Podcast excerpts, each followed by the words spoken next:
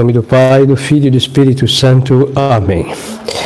O Santo Evangelho é segundo São João e nos diz: Naquele tempo disse Pilatos a Jesus: Tu és o rei dos judeus? Respondeu Jesus: Tu dizes isto de ti mesmo, ou foram outros que te disseram de mim? Respondeu Pilatos: Porventura sou eu judeu? A tua nação e os pontífices são os que te entregaram nas minhas mãos. Que fizeste tu? Respondeu Jesus: O meu reino não é deste mundo. Se o meu reino fosse deste mundo, certamente que os meus ministros se haviam de esforçar para que eu não fosse entregue aos judeus. Mas o meu reino não é daqui. Disse-lhe então Pilatos: Logo tu és rei? Respondeu Jesus: Tu o dizes, sou rei. Nasci e vim ao mundo para dar testemunho da verdade. Todo o que está pela verdade ouve a minha voz. Podem sentar.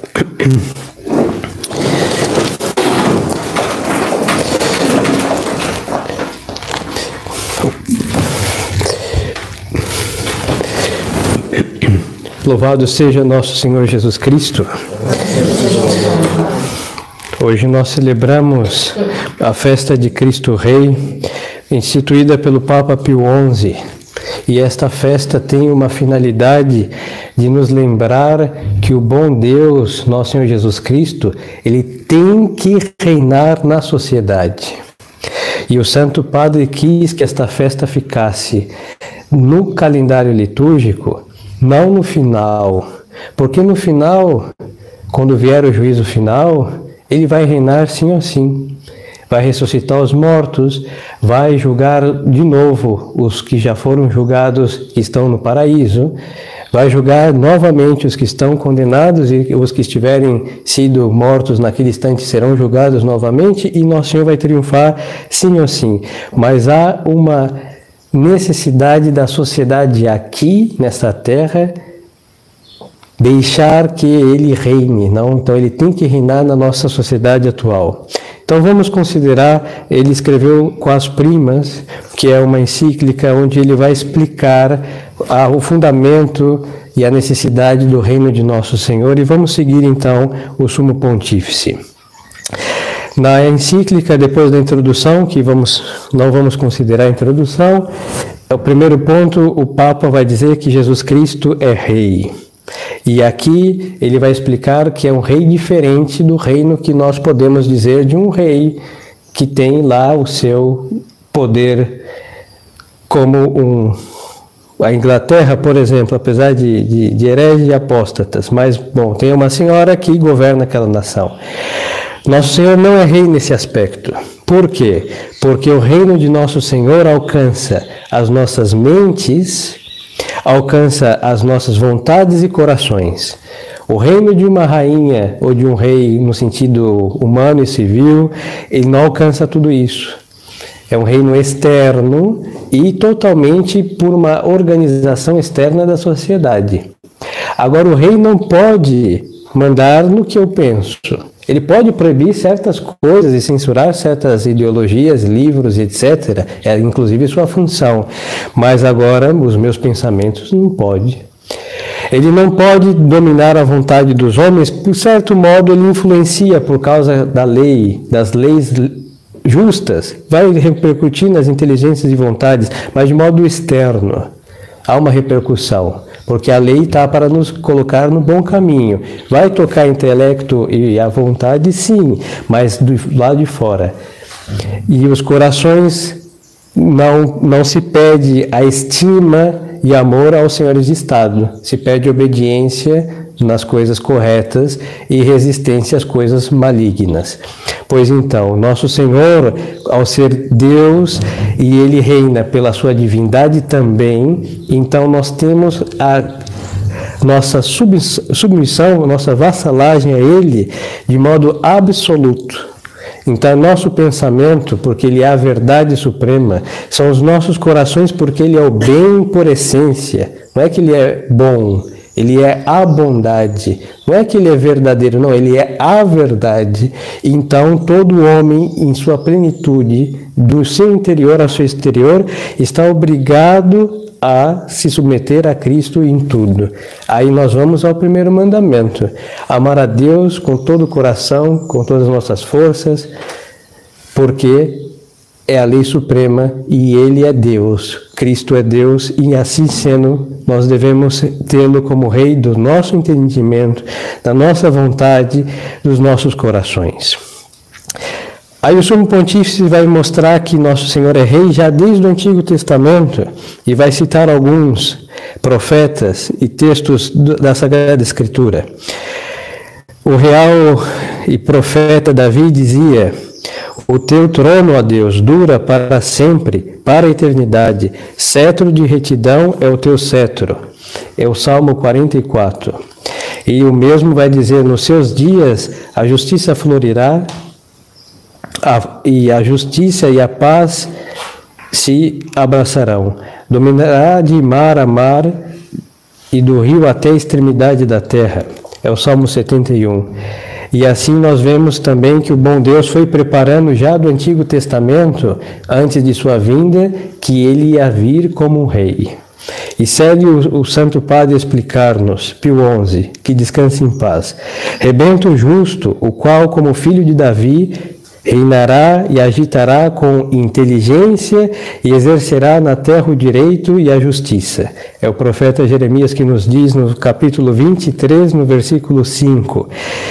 E não será destruído eternamente e durará para sempre. É o profeta Daniel que e continua mesmo. Eu continuava contemplando nas minhas visões noturnas, quando notei vindo sobre as nuvens do céu um como filho de homem. Ele adiantou-se até o ancião e foi introduzido à sua presença. A ele foi dado o império, a honra e o reino, e todos os povos, nações e línguas o serviram. Seu império é um império eterno que jamais passará e seu reino jamais será destruído. Então nós vemos já que antes da encarnação de nosso Senhor, do Verbo, as profecias mostravam que ele, ao princípio lhes disse, lhes, lhes disse que era um reino porque ele é Deus. Mas só que agora vamos aqui que a ideia do Sumo Pontífice se mostrar que ele é rei também porque ele é homem verdadeiro e nos conquistou Assim como pode, esperemos um dia, que alguém cansado de ver um país assolado por mazelas, tome assim por ordem divina uma grande batalha e expurgue a nação e se sente no trono como um rei. Isso seria um sonho. Pois então, a realidade é a seguinte: o mundo jazia no, reino do demônio, mortes e mazelas, desordem, caos, e o bom Deus disse: Eu vou, vou libertá-los do cativeiro desse inimigo infeliz. Aí é o 25 de março, quando Nosso Senhor nasceu, eh, encarnou. E a Sexta-feira Santa é quando ele travou esse combate, morreu e nos deu a vida e nos libertou. Então há uma conquista. É outro título do reino de Nosso Senhor, e é este que nós estamos celebrando no dia de hoje. Pois então, este, esta conquista, este cetro de ferro de um reino eterno já foi profetizado, como acabamos de ouvir pelo profeta Daniel e muitos outros. O mesmo Zacarias também vai dizer algo semelhante. Agora, no Novo Testamento, também essas, vimos que essas profecias que eram promessas se cumpriram no Novo Testamento. E nós vamos lá, Lucas, São Lucas, quando está a anunciação, diz o que? Ele será rei, não, ele reinará na casa de Davi, seu pai, e o seu reino não terá fim.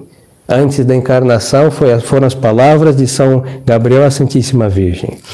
E nosso Senhor no Evangelho que nós ouvimos hoje também foi disse, não, eu sou rei e para isso vim para reinar. E aqueles que são meus ouvem a minha voz, não? Um reino de verdade e de totalmente de total adesão daquele que busca a verdade com ele que é a verdade suprema. Aí o sumo pontífice, pontífice vai insistir nesta natureza do reino de Nosso Senhor de conquista. E vai dizer aqui, citando São Cirilo de Alexandria, que ao mostrar o fundamento desta dignidade, deste poder, adverte que ele, ele obtém, cita São Cirilo, para dizer isso com poucas palavras, o poder sobre todas as criaturas, não arrancando com violência nem recebido de outros, mas por possuí-lo pela própria natureza e essência. Então a natureza divina que criou todas as coisas, todas as coisas criadas são de Deus lhes pertence por propriedade. Agora, a natureza humana de nosso Senhor, quando ele assumiu na encarnação, vai conquistar aquilo que lhe, deve, que lhe compete por propriedade como Deus, que o pecado e o demônio havia usurpado. Então, por isso nós chamamos nosso Senhor de redentor. Redentor é aquele que comprou de novo aquilo que o inimigo havia roubado. Então, é um título de, por ser o Redentor, ele nos conquistou. E o Sumo Pontífice segue dizendo que este reino, e aqui nós temos que ter cuidado, porque por causa de entender mal este aspecto do reino de Cristo, tirar o trono de Cristo. Então é essencial, é principalmente espiritual.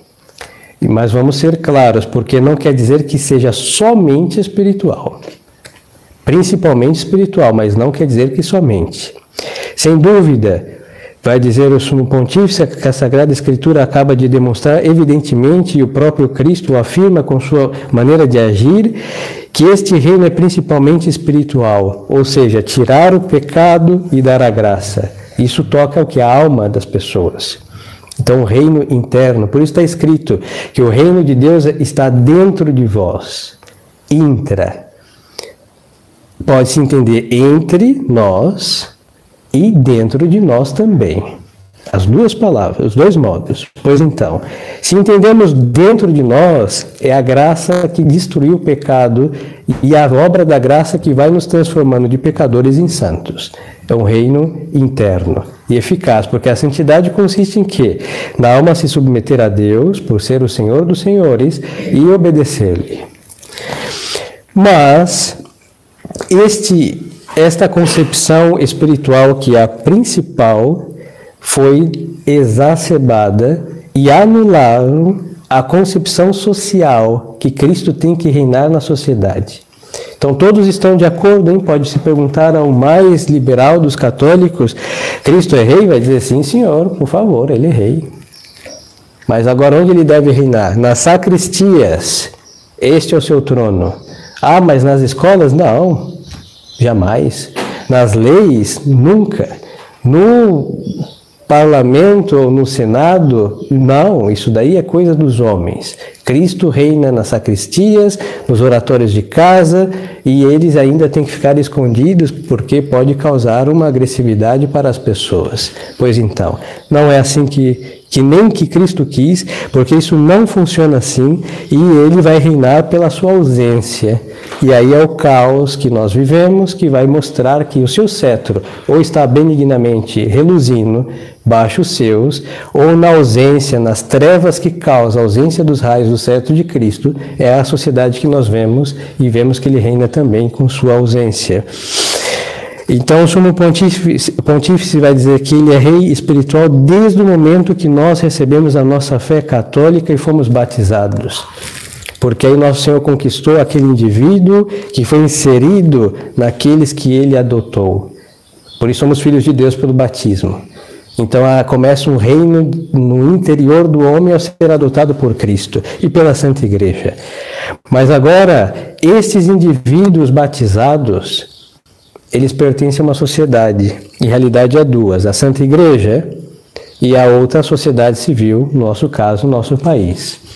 Então, nosso Senhor não vai ficar reinando só sobre indivíduos batizados, mas a sociedade daquelas pessoas, no sentido humano, também tem que ter um trono onde Cristo se assente. Aí nós vamos agora, que é o principal desta festa. O segue o sumo pontífice. Por outro lado, erraria gravemente aquele que negasse a Cristo homem o poder sobre todas as coisas humanas e temporais.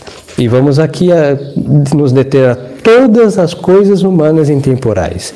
Então, Cristo é rei na economia, nas artes, nos livros de literatura, nas ciências, que ele não é inimigo da ciência porque todo conhecimento vem dele.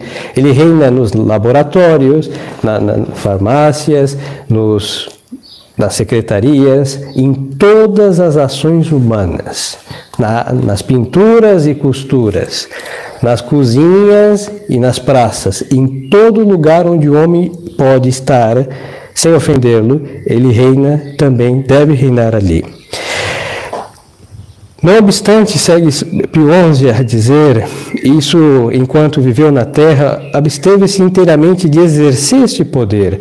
Por isso, ele disse para Pilatos: Eu sou rei, sim, mas ele vai dizer que ele, o reino dele não é deste mundo. Porque os judeus em um momento tentaram aclamá-lo como rei temporal para livrá-los dos romanos. Nosso Senhor veio fazer isso. E por isso ele vai dizer, não, por mim todos os reis reinam. E os legisladores legislam. Todo poder vem de Deus, está na Sagrada Escritura. Pois então, ele não veio nessa concepção anárquica ou, ou revolucionária que os judeus. Por isso ele disse: Não, meu reino não é deste mundo. Mas por outro lado, ele afirma a sua realeza. Ele não quis exercer ele nem vida esta realeza em sua pessoa, não quer dizer que não a tinha, tinha, mas não a exerceu, pois quis que fosse estabelecida pela Santa Igreja. Por isso vamos entender porque os reis eram ungidos pelos papas. Porque era o que? O Cristo Rei que coroava aqueles homens como tais. E aí temos os reinos de toda a cristandade. Pois então, Mas, não obstante isso, enquanto viveu na terra, absteve-se inteiramente de exercer este poder, e assim como então desprezou a posse e o cuidado das coisas humanas, assim também permitiu e continua permitindo que os possuidores se utilizassem delas. Então, da mesma forma que Cristo viveu a pobreza, ele não a condenou, por ele era rei.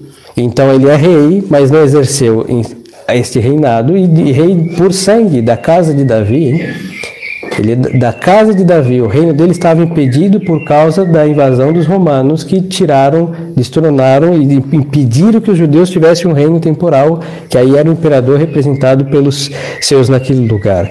Mas nosso Senhor não condenou os reinos, vai depois aperfeiçoá-los com a Santa Igreja. Sobre isso, bem se adaptam essas palavras: Não tira o reino terreno aquele que dá o reino eterno.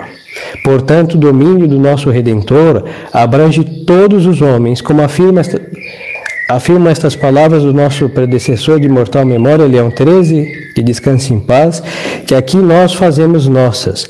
Aí cita os, o Pio XI cita Leão 13: O reino de Cristo não se estende somente aos povos católicos ou àqueles que, regenerados na fonte batismal, pertencem por direito à Igreja, ainda que opiniões erradas os afastem ou a divergência os divida da caridade, mas abrange também todos aqueles que não possuem a fé cristã, de forma que todo o gênero humano está sob o poder de Jesus Cristo. Então, o reino de Jesus Cristo é um reino na sociedade dos homens. Sejam pagãos, sejam batizados, sejam fiéis, sejam apóstatas, sejam cismáticos, sejam idólatras, todos os homens estão baixo o cetro de nosso Senhor. Não há diferença entre indivíduos e sociedade doméstica e civil, pois os homens unidos em sociedade não estão menos sob o poder de Cristo do que estejam os homens particulares. Então, é o indivíduo e, particular, e particulares e sociedades agrupados, dispersos, não importa. Cristo reina sobre todos. Somente ela é a fonte da salvação privada e pública. Não há salvação de nenhum outro, nem sob o céu foi dado outro nome aos, pelos quais possamos ser salvos. Ou seja, é ao ser o Salvador, ele é o Redentor e ele é o Rei de todos os aqueles que querem estar de bom ou mau grado estarão baixo o seu cetro. E o Papa vai dizer que é um reino benéfico, e isso é muito claro, porque Deus nosso Senhor veio justamente para trazer o bem que o diabo e o pecado havia privado as almas, então é um reino diferente. Os reinos humanos podem ser por ambiciosos, avaros e muitas outras paixões e mazelas. Mas o reino de Cristo, primeiro que tudo que ele que existe é dele. Que ambição pode ter? E ao ser Deus, em si, ele encerra toda a sua felicidade, do qual ele não, não precisa de nós, nenhum de nós, porque o Deus tem a sua felicidade essencial em si. Então é o que? Um favor de Deus para nós que ele seja o nosso Rei e Senhor. Então, um reino totalmente benéfico. E a finalidade desta festa é justamente fazer com que Cristo, vai explicar o Sumo Pontífice, aqui vamos resumir, que nosso Senhor reine nesta, tenhamos clara esta importância do reino dele sobre nós, sobre nossas mentes pela verdade, por isso a instrução não somente religiosa, religiosa também, mas das ciências verdadeiras, hein? Um aspecto que todos nós somos enganados e vamos proliferando e divulgando esses erros a história. A história que nos ensinaram na escola só mentiras Pois então, ao ser um reino da verdade, estudar a, ver, a, história verdadeira, as ciências hoje que estão também nas mãos do erro ou de falácias ou ideologias, conhecer a verdadeira, o conhecimento verdadeiro, por isso a igreja sempre foi a favor do conhecimento. Aí a razão pela qual institui as universidades, todas as verdades nos canaliza com a verdade suprema que é Deus, nosso Senhor. E o Papa vai deixar uma, um único inimigo de tudo isso que falamos, tanto da pessoa divina como da natureza humana de Cristo, do seu reino como conquistador, é uma, um maligno inimigo chamado laicismo. Ele só vai colocar esse daqui. Então vamos considerar agora, seguindo as explicações dele, porque o laicismo vai realmente jogar esse cetro no chão, tirar a coroa das, da fronte de nosso Senhor e vai realmente encerrar o trono de Cristo, porque isso nós não estamos dizendo que é possível, isso aconteceu. Aí eu, se explica a apostasia das nações e depois vai repercutir na crise da igreja que nós hoje sofremos também. E agora, segue Pio XI, se mandamos que Cristo Rei seja venerado por todos os católicos do mundo, com isso providenciaríamos para as necessidades dos tempos presentes e traíamos um remédio poderosíssimo. Aí diz o Papa, palavras dele, aquela peste que atinge a sociedade humana. Cita o mesmo, continua o mesmo Papa, a peste da nossa época é assim chamado o laicismo, com seus erros e seus ímpios incentivos. Isto está bem claro que é uma peste, ou seja, nós respiramos. Como nós vivemos tempos de peste, fica mais claro é algo contagioso. Pensar que será se não somos beatos, será se não é muita religião? Isso é laicismo, porque a religião nunca vai ser demais. Deus nunca vai ser extremadamente honrado que será se não é muita exigência ou beatice? Isso é laicismo, porque o laicismo vai corroendo a religião a tal modo de ela ficar, sabe como? Desfigurada. É uma religião vira o que? Um ato social e não religioso. Não que o religioso tenha sua conotação social, tem, mas não é para tomar um café que nós aqui estamos, mas para adorar Deus, Cristo que é nosso Deus. Esta peste maligna chegou e está infeccionando quem? Os adoradores de Cristo Rei. Verdade que existe laicismo no islamismo, no, no, judaísmo e todos os outros ismos por aí. Sim, porque todas essas religiões tiveram nações que professavam suas religiões também. Mas nós, o que nos, nos preocupa é a religião verdadeira, porque se tirar Cristo da sociedade onde todos o adoram, aí os males dos outros vai como a tsunami, devastar a sociedade católica, e é isso que nós vimos. Segue o sumo pontífice. Com efeito, começou-se por negar o império de Cristo. Bom, muito sutilmente, que devia perdão, que deriva do direito de Jesus Cristo, isto é, de ensinar os povos. Nós sabemos que somos um dia, fomos um dia colônia de Portugal, chegaram portugueses, plantaram uma cruz e batizaram os índios, ensinaram o catecismo e eles não foram à força batizados, hein? De bom grado, porque toda alma, conhecendo a verdade, se inclina a ela, porque Deus nos fez para Ele. Então não foi que amarraram e jogaram água em nome do Pai do Filho, não, de bom grado, pela instrução. Então, qual o princípio do laicismo? Se ele quiser um dia, ele vai até Cristo. Mas só que nosso Senhor mandou ir a todos os povos e batizar. E o que fazer entre esta má concepção da liberdade do homem e uma ordem de Cristo? O laicista vai dizer o quê? Não, Cristo está exigindo demais. Desacredita a autoridade de Deus e realça o quê? A liberdade do homem mal, mal usada. O índio nunca ia alcançar Cristo se não chegasse o missionário até aqui. E o missionário nunca forçou Cristo a entrar no coração dele, mas por obedecer a Cristo, fez com que aquela alma que jazia nas trevas da idolatria e da ignorância tivesse a sua liberdade em Deus. E Cristo começou a reinar no Brasil, chamado merecidamente Terra da Santa Cruz. Foi gerado aí por Santa Maria, terra de Portugal.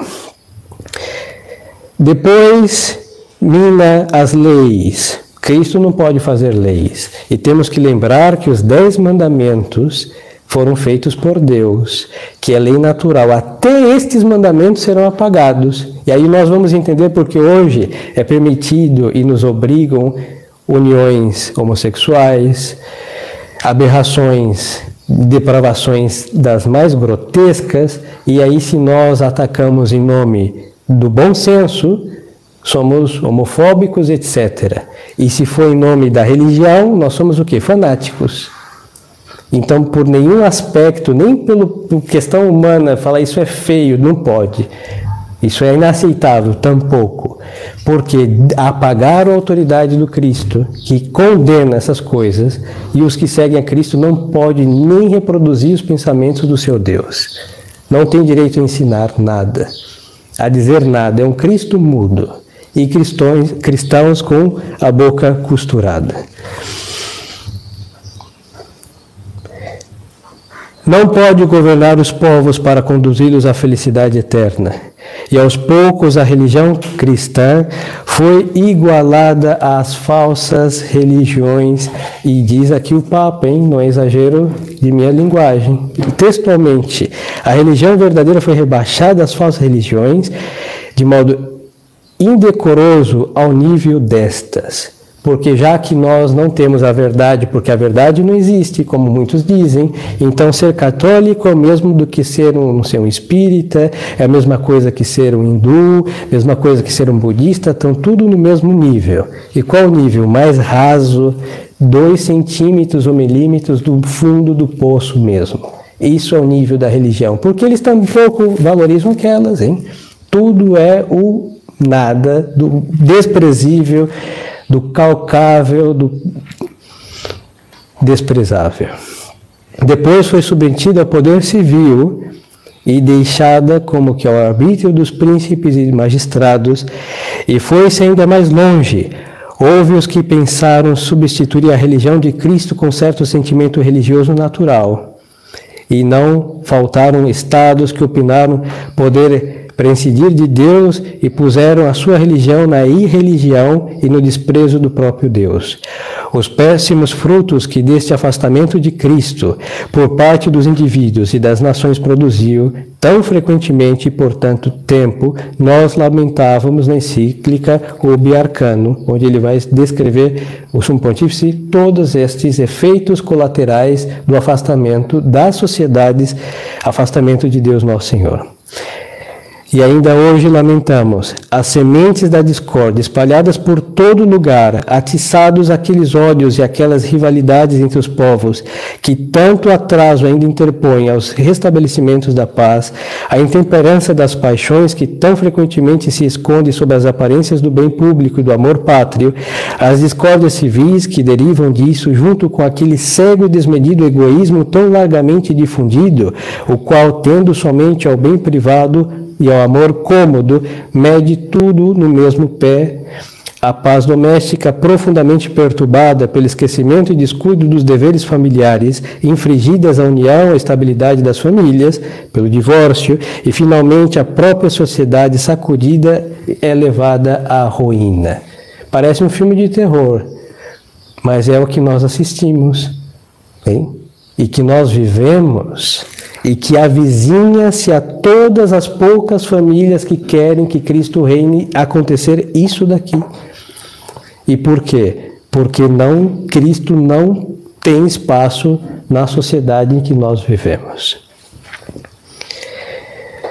Sustentamos, contudo, a boa esperança que a festa que estamos celebrando, que celebrar em seguida, impulsione felizmente a sociedade, como está no desejo de todos, a voltar para nosso amantíssimo Salvador. Acelerar e apressar esta volta com a ação e a obra deles seria o dever dos católicos. É aqui o Papa está dizendo. Então é nosso dever, primeiro, que deixemos Cristo reinar sobre nós em nossas almas, inteligências e vontades, depois em nossos lares, nas famílias que os senhores estabeleceram aos pés do altar de Deus, em seus filhos, e daí vamos irradiando a glória e a ordem de Cristo na sociedade. Porque, da mesma forma que o mal é uma peste contagiosa, mas por outra, outra concepção, o bem é difusivo de si. Nós, quando conhecemos algo bom, tendemos a comunicar aos outros. E quem é a bondade por essência? Deus. Qual a verdadeira religião? A nossa que professamos. Então devemos tender esse espírito apostólico, cada um do seu jeito, cada um do seu modo, mas sempre buscando atrair almas a Deus.